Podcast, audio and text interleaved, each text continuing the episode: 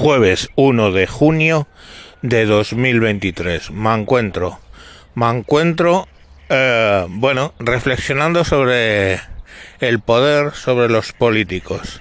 Os cuento una serie de noticias, en principio no relacionadas entre ellos, pero bueno, que marca un poco la línea de lo que quiero contar.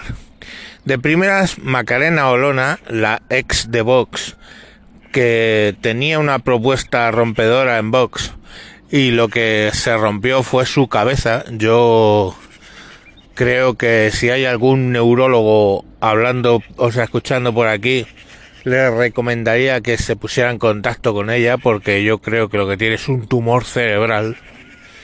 Bueno, pues esta señora que ha pasado de estar en un partido de extrema derecha a hacer propuestas de ultra izquierda de toda la vida, pues no se iba a quedar callada y ha presentado un partido político que se llama Caminando Juntos, cuyo lema es Caminando con el pie izquierdo y el pie derecho a la vez, o algo por el estilo.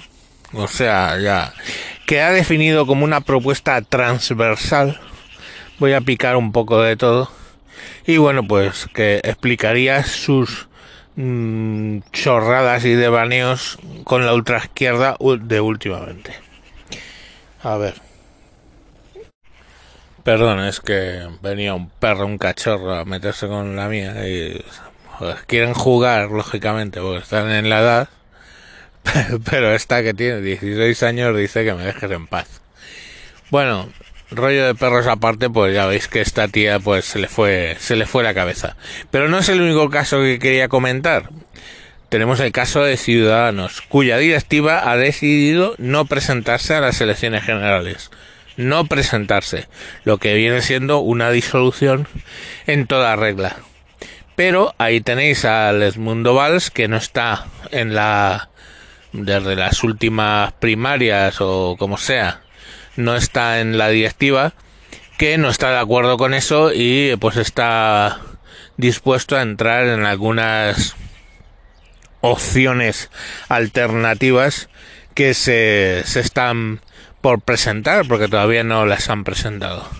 Entonces tenemos ahí a Ciudadanos que básicamente desaparece antes que Podemos, de hecho, lo cual es sorprendente porque bueno, eh, Podemos ser los que tenían más papeletas para simplemente desaparecer. Veremos a ver, porque yo creo que sí que se quieren presentar. Y el tercer caso donde quiero que veáis mm, las motivaciones de los políticos es Chimo Puig. Chimo Puig, que acaba de salir como eh, presidente de la Comunidad de Valencia, pues eh, puede cobrar, según su ley, 75.000 euros todos los años con coche oficial y un ayudante. Todo ello puesto, por supuesto, por la comunidad autónoma. Durante 15 años.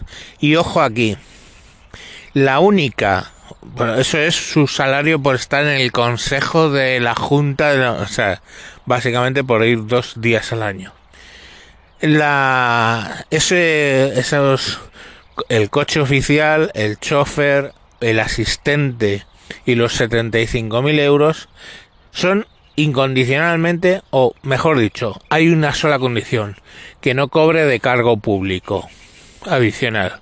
O sea que si el tío se mete en una empresa y se saca otros 75.000, pues a vivir obviamente tendría que renunciar a su acta de diputado porque ya os digo que no puede estar en las dos cosas a la vez.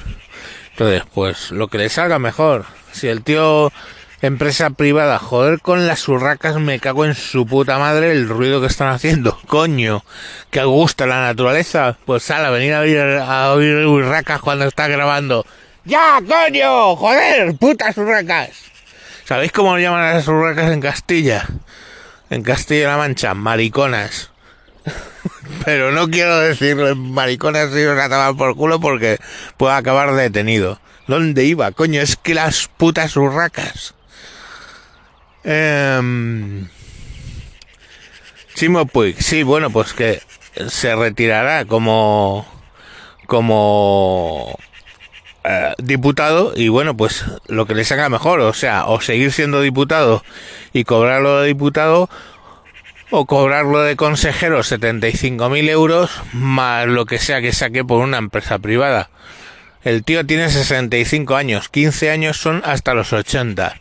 Hostia, el tío ya digamos que tiene la jubilación asegurada. Porque decidme en España que jubilado cobra 75.000 euros al año. O sea, mm, nosotros vivimos 6 con 50.000, con 50.000, ¿eh? Que ya sabes tú que lo que me queda a mí de los 50.000, una vez que pago impuestos y tal, son unos 37 o 35, el otro día me puse a calcularlo. O sea, eso es lo que va directo al, a las cuentas y lo que le quede a él seguramente de esos 75 sea bastante menos por más, más porcentaje que a mí. Entonces, la pregunta es si veis las motivaciones, o sea, ¿qué motivación hay para cuando te han echado de un partido seguir, cuando tu partido se ha ido por el estercolero seguir y seguir en política, pues tiene la explicación de que es mucho dinero. O sea, la política en España, pese a lo que nos dicen, paga y paga muy bien. Paga muy bien. Se puede vivir de la política. Se puede vivir del podcasting. Pues poca gente. Se puede vivir de la política. Pues casi todos los políticos. Y lo que pasó siendo un servicio al ciudadano, la vocación del servicio al ciudadano, pues es se queda convertido en eh, básicamente pues pillar dinero al ciudadano, vivir de la teta del Estado todo lo que sea posible. Entonces esta señora, pues la Olona, pues si consigue sacar un diputado, pues ya tiene asegurado su futuro. El del Val, si consigue salir con un diputado, ya tiene asegurado su futuro. Y el que tiene asegurado su futuro, pese a haber eh, perdido las elecciones, es Chimopuk. Oye, que conste que esto que cuento de Valencia es así en casi todas las comunidades autónomas, estoy seguro. Y por supuesto es así en el en el Estado español. Entonces, bueno, pues ahí ahí tenéis una serie de datos ahora que se han puto callado las putas urracas. Venga, mañana más.